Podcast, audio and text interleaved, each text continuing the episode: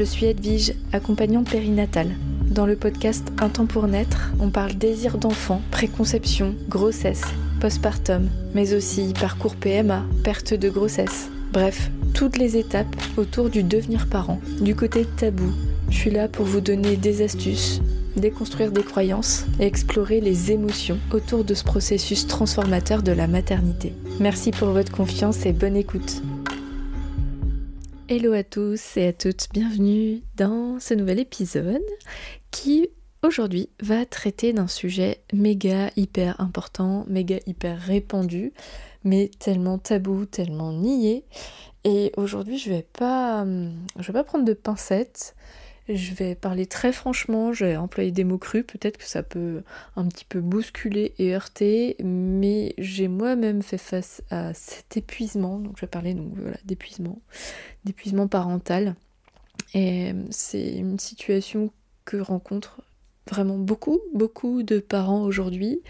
Au moment où je vous parle, on est en 2023 et il est évident qu'il y a un mal-être collectif en parentalité qui concerne vraiment la plupart des personnes, je dirais, même si on n'arrive pas toutes et tous au même point d'épuisement et de fatigue, mais je crois quand même que ça concerne énormément de monde et dans cet épisode, je vais tenter de décortiquer, d'analyser la, situation actuelle. Alors peut-être que vous vous reconnaîtrez sur certains points, sur d'autres pas, mais je vais vraiment peindre un tableau global euh, pour mettre le doigt sur justement le dysfonctionnement qu'il y a dans la parentalité d'aujourd'hui et surtout je vais vous apporter des pistes pour sortir de cet épuisement. En toute transparence, pour ma part, je connais cet épuisement surtout pour ma troisième maternité, donc euh, mon troisième enfant. Ceci étant dû tout simplement à l'enfant et à ses besoins. Donc euh, j'aime mes enfants plus que tout au monde, mes trois enfants. Ma dernière a des besoins beaucoup plus intenses de proximité. Elle, a, elle connaît des épisodes de pleurs, de crises qui me dépassent et qui sont non résolus, qui sont temporisés mais non résolus euh, malgré le fait d'avoir consulter.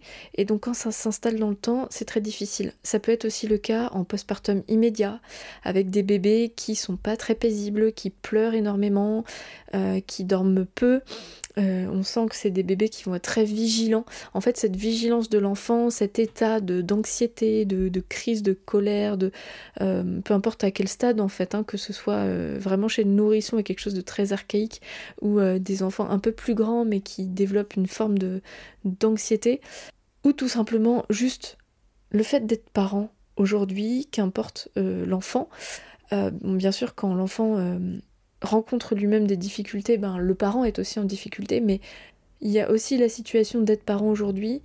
On est très seul. Je crois que c'est le problème principal. On a été éduqué à se débrouiller tout seul, à performer, à réussir, à travailler dur, à pas demander d'aide, à être autonome. On a appris à être des Wonder Woman et des Superman, quoi.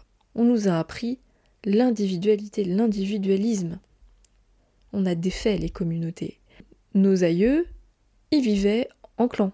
Il y avait très peu de personnes, euh, jusqu'à l'époque de l'industrialisation, il y avait très peu de femmes, de familles, de couples qui vivaient vraiment en, famille nucléaire, c'est-à-dire les parents et les enfants. Bien souvent, on avait nos proches autour de nous. Ben aujourd'hui, c'est beaucoup moins le cas. Et donc on se retrouve à faire des enfants, à deux, voire seuls. Alors quand je pense aux, mamans solo, je, me dis que la difficulté est d'autant plus importante.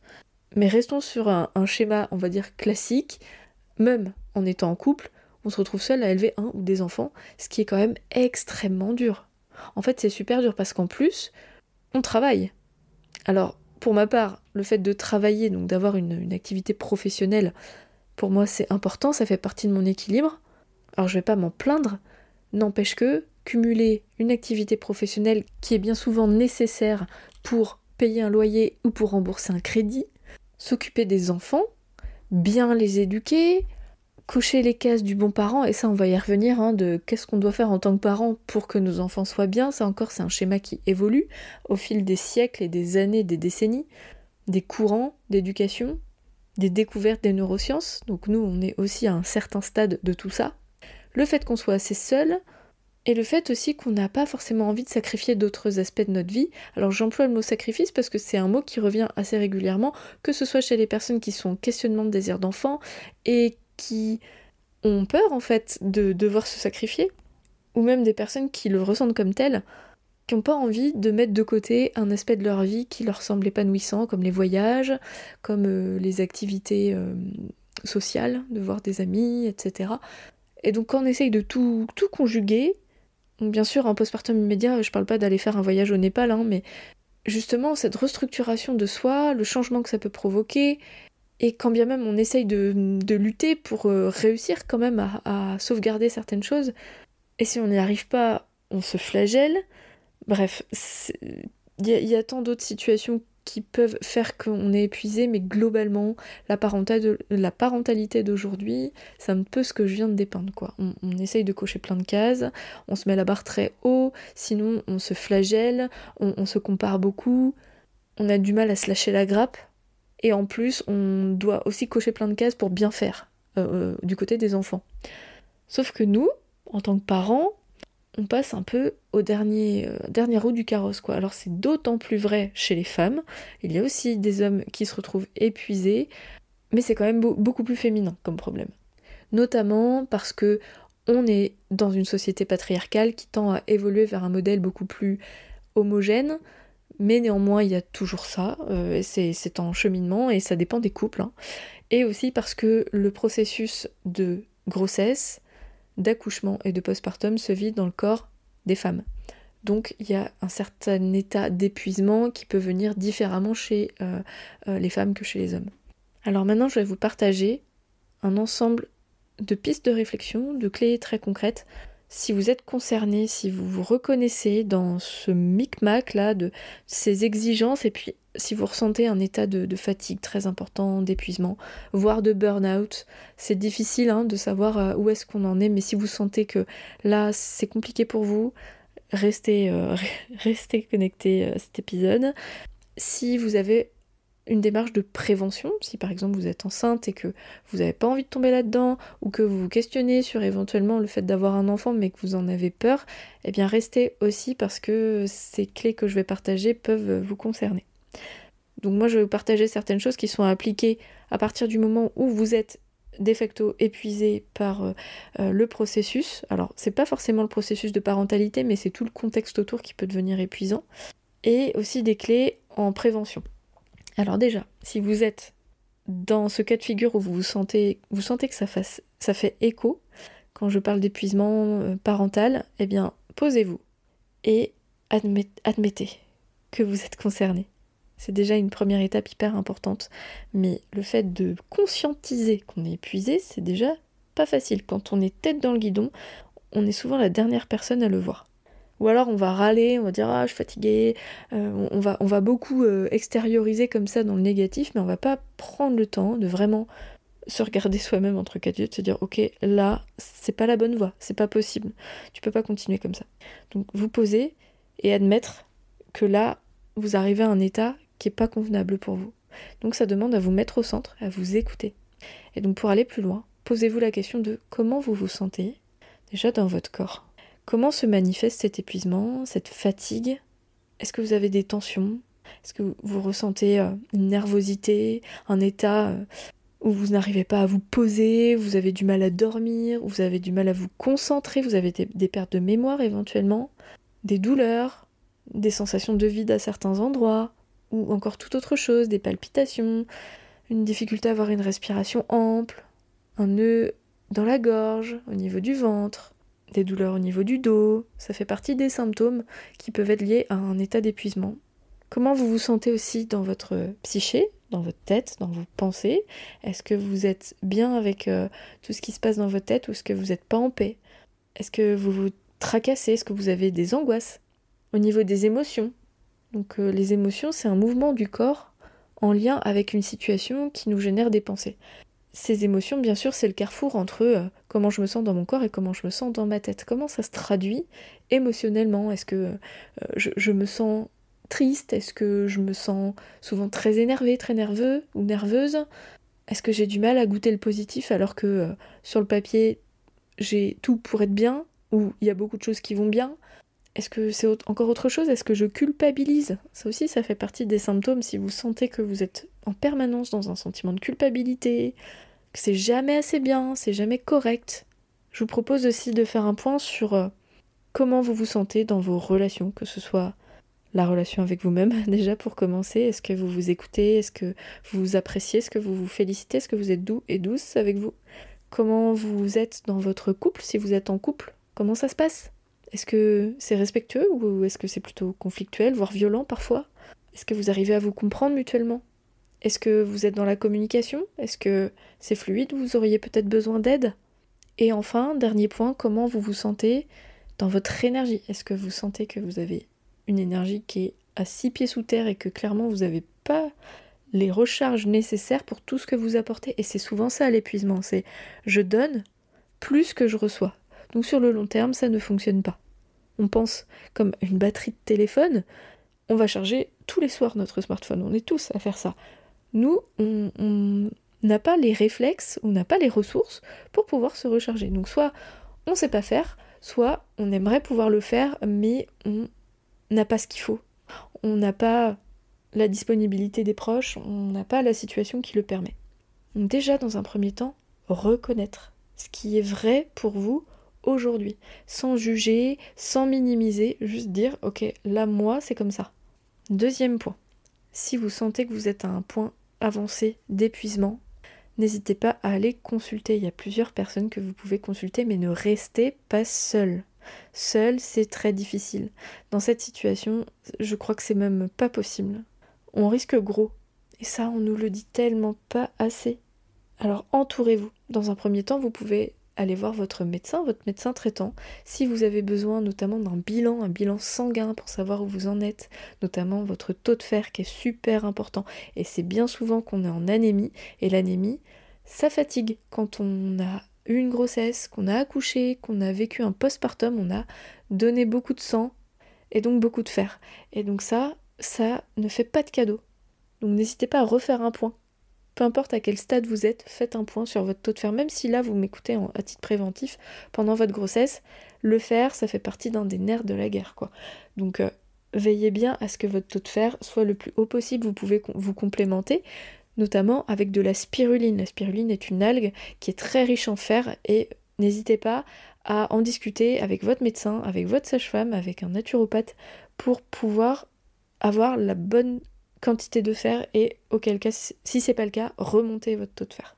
Vous pouvez également consulter un ou une naturopathe qui s'inscrit dans un courant de médecine plus traditionnel occidentale et qui va essayer de comprendre la cause et donc si c'est physique va essayer de vous enfin va pas essayer va vous proposer des compléments pour booster votre vitalité et vous aider à sortir de l'épuisement.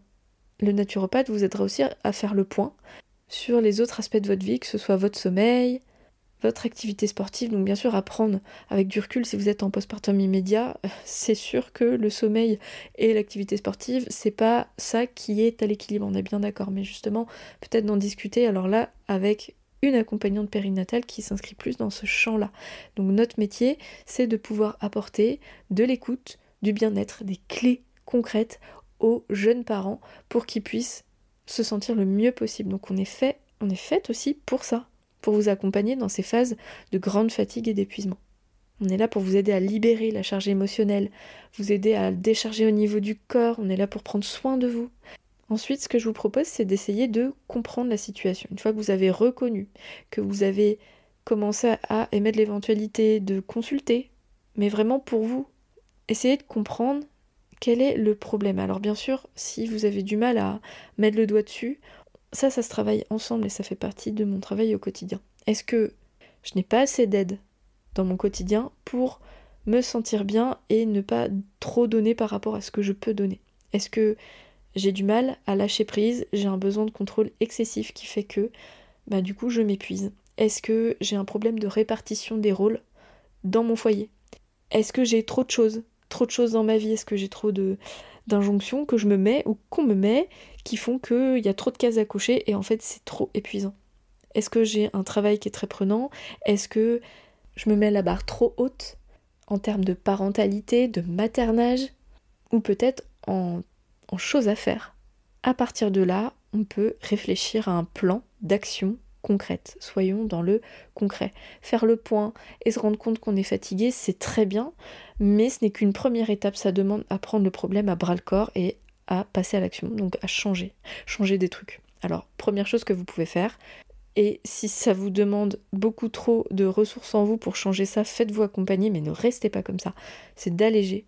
Alors si vous êtes concerné par le trop de choses, ou alors des injonctions trop fortes, allégez. Allégez peut-être votre exigence sur le ménage, sur les, courses, euh, euh, les repas, les sorties, le nombre d'activités que vous faites, notamment si en plus vous avez des aînés à gérer. C'est peut-être un moment pour se dire ok, on va vivre un peu plus slow, au moins momentanément, mais votre repos, votre bien-être, c'est une priorité absolue. Alors qu'est-ce qu'on peut décocher pour vous laisser le temps de vous reposer et en âme et conscience, vous prenez ces créneaux qui sont indiscutables où vous vous reposez. Et donc cette clé-là ne va pas sans la clé de déléguer. Déléguer peut-être à votre partenaire. Si par exemple c'est vous d'habitude qui faites le linge, alors oui, il faut parler des trucs super concrets du quotidien. Euh, faire du linge, ça prend euh, du temps tous les jours, c'est une tâche euh, qui, c'est l'histoire sans fin. Eh bien peut-être déléguer à votre conjoint, à des proches, à même une femme de ménage, ce que vous pouvez plus faire ou ce que vous décidez que mutuellement en couple ou seul, vous n'avez plus la possibilité de faire au vu de cette perte d'énergie ça peut être intéressant de réfléchir à recréer, créer ou recréer votre village. On dit qu'il faut un village pour élever un enfant. Quel est votre village à vous?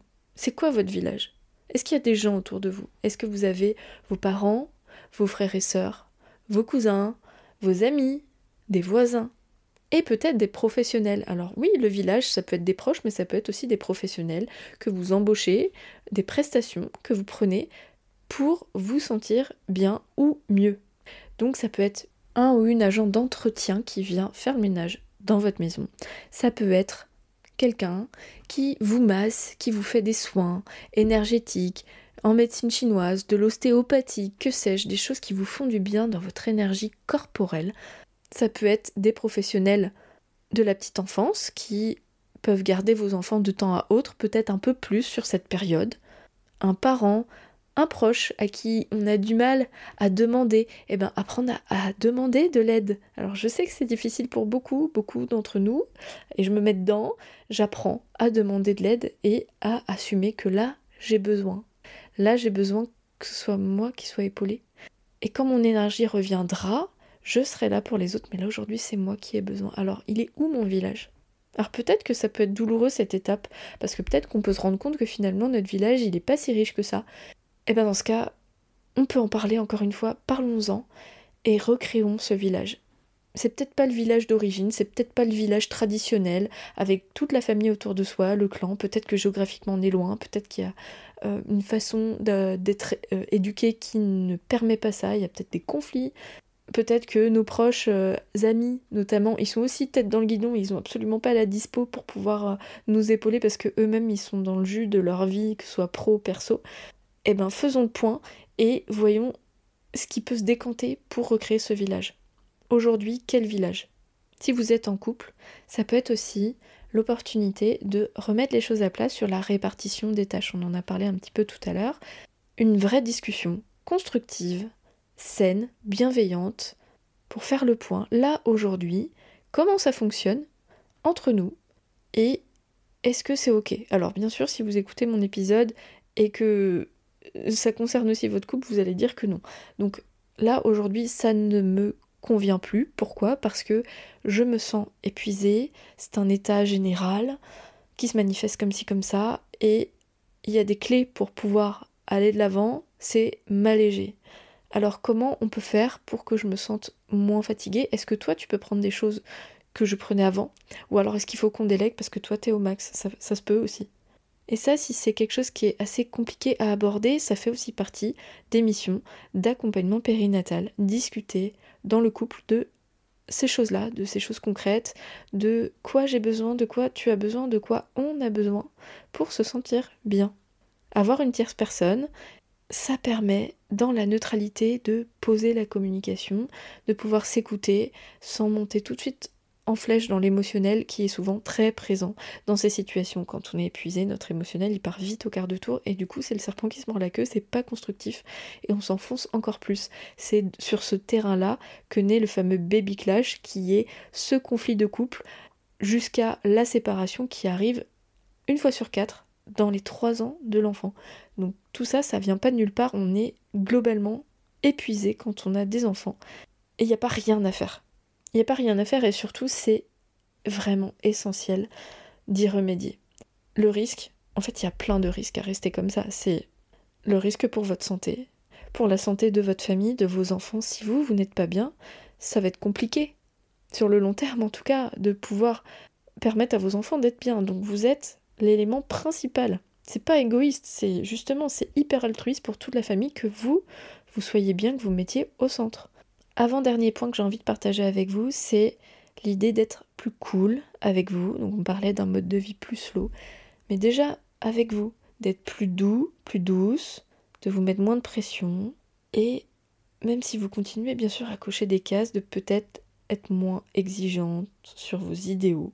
Je prends l'exemple tout bête des repas. Si vous étiez dit je vais tout cuisiner maison, bio, pour mes enfants, pour moi, etc. Et donc ça vous prend beaucoup de temps, bah peut-être qu'il peut y avoir des moments où les surgelés picards sont nos meilleurs potes. Alors c'est important tout de même de bien manger parce que quand on est épuisé, il faut avoir un apport nutritionnel qualitatif. Mais on peut aussi jouer la simplicité manger des choses simples, des œufs. Alors oui, un œuf au plat, c'est nutritif, c'est pas compliqué à faire. Des légumes surgelés avec un féculent, bah là on a une assiette plutôt correcte. On rajoute des épices super faciles à faire, des aromates, notre fameuse spiruline, des petites graines de chia qui sont pleines de bons nutriments aussi. Et voilà, ça nous fait un bon repas. On n'est pas obligé soit manger euh, les, trucs dans le placard qui traînent parce qu'émotionnellement on n'est pas très bien et donc du coup on va se ruer sur du sucre et euh, on va s'enfermer encore plus dans une spirale pas très positive ou alors euh, s'épuiser parce qu'on veut absolument cocher des cases. On peut essayer de trouver des entre-deux ou alors pas tous les jours quoi. Mon idéal il est là mais aujourd'hui ben mon idéal c'est aussi mon bien-être et du coup je temporise en faisant plus ci et moins ça. Je peux prendre l'exemple euh, des couches lavables, la DME, de l'éveil de l'enfant, d'être présent pour les aînés. Bon, ben, qu'est-ce que ça veut dire concrètement et où est-ce que je peux travailler un petit peu la souplesse dans ces schémas, dans, ce que je me propose de transmettre et d'apporter à mes enfants? Et donc dernier point, selon l'étape où vous êtes, c'est de faire des choses qui vous font du bien. Alors oui, on parle de rajouter quelque chose, mais rajouter quelque chose qui vous ressource, qui vous redonne de l'énergie. Pourquoi pas vous inscrire ou vous réinscrire à la danse, à une activité quelle qu'elle soit, mais un temps pour vous, dans la semaine, au moins une fois par semaine, où c'est votre moment à vous, c'est indiscutable. Si vous êtes en postpartum immédiat, bien sûr, vous n'allez pas euh, reprendre un sport tout de suite, mais pourquoi pas des exercices de gym, euh, d'aller voir euh, une copine, d'aller à un café, un café entre mamans, à des cercles maman-bébé ou maman tout court, si vous n'avez pas forcément envie d'être dans un mood parent, bah peut-être faire quelque chose d'ultra ressourçant pour votre personne, aller chez l'esthéticienne. J'en sais rien, en fait, il y a tellement de choses de possibles, mais de vous bloquer un créneau et de faire un truc du kiff et qui vous fait du bien. Que ce soit seul ou avec votre bébé, qu'importe. Quand je rencontre des femmes en postpartum, c'est souvent ça qu'elles viennent chercher dans le massage notamment. Quand, quand, je les vois, notamment pour la première fois, que je les vois en postpartum, souvent c'est c'est ça, c'est oh, j'ai besoin de me retrouver, d'avoir un moment pour moi, faire du bien. J'attends ça depuis, depuis tellement longtemps, ça fait longtemps que ça m'est pas arrivé. Et j'ai un plaisir de ouf à prendre soin de ces femmes parce que j'ai tellement conscience à quel point ça peut être difficile quoi. Donc là, c'était vraiment l'ensemble des ressources que je peux vous évoquer en tout cas, celles qui me viennent aujourd'hui, si vous êtes concerné. Ah si, il y en a une autre qui est vraiment hyper intéressante. Si vous sentez que vous côtoyez des états psychologiques difficiles, que vous avez besoin d'être épaulé là-dedans, alors bien sûr, il y a nos métiers d'accompagnante, mais il y a aussi une association qui est hyper intéressante qui s'appelle Maman Blues, qui est dédiée à la difficulté maternelle. Donc si vous sentez que vous avez besoin de cette ressource-là, que ça peut vous apporter, eh bien n'hésitez pas à aller prendre contact avec l'association Maman Blues, qui est très présente sur tout le territoire français pour épauler les mamans épuisées. Et si vous êtes là à titre préventif, si vous êtes enceinte ou futur papa, si vous avez le projet d'avoir un enfant et que euh, bah, justement vous n'avez pas envie de côtoyer ces états-là, il y a des choses à mettre en place pour, tant que, tant que faire se peut, éviter cette situation d'épuisement. Alors il y a des degrés d'épuisement, peut-être que euh, peut côtoyer un, stade d'épuisement qui est présent notamment parce que l'enfant fait passer nuit ou alors euh, euh, voilà il y a des nuits chaotiques et, et on a cumulé une certaine fatigue. Mais ça finit par revenir. Là l'idée c'est d'éviter un état d'épuisement qui se prolonge et qui nous met dans une grande difficulté. Alors bien sûr hein, je prêche pour ma paroisse. L'accompagnement pendant le processus de grossesse il est super intéressant, même si c'est avant que vous êtes en projet bébé, n'hésitez pas à prendre contact avec une accompagnante. Pour ma part, je travaille dans le Morbihan et aussi en visio. Et pourquoi c'est intéressant En plus du côté médical, qui est bien sûr important, l'œil de l'accompagnante, il est là pour vous apporter un max de ressources qui sont adaptées à vous et pas à vos voisins, et qui vont vous permettre justement d'optimiser le temps et l'énergie que vous allez déployer dans tout ce processus et ainsi vous permettre d'être au maximum reposé, serein, sereine. Donc le fait de vous faire accompagner est un très bon moyen préventif. À côté de ça, je peux parler bien sûr de choisir votre suivi médical, de choisir votre lieu d'accouchement, de passer du temps à vous documenter, à comprendre comment ça fonctionne et de quoi vous avez besoin, à vous questionner vous pouvez prendre soin de vous avec des massages, avec des soins comme l'ostéopathie, l'acupuncture, réfléchir à votre travail et à quel investissement vous y mettez et à quel point ça vous demande, ça vous sollicite. Est-ce qu'il est possible de mettre en place justement pour que ce soit plus doux, peut-être, si vous êtes concerné par ça? De commencer à tisser votre village, à mobiliser les personnes autour de vous pour leur demander de l'aide et du soutien? Voilà ce que j'avais à vous partager aujourd'hui au sujet de l'épuisement parental. J'espère de tout cœur que ça va vraiment vous aider, soit à sortir de cette spirale si vous êtes concerné, soit à pas tomber dedans si vous n'êtes pas encore concerné.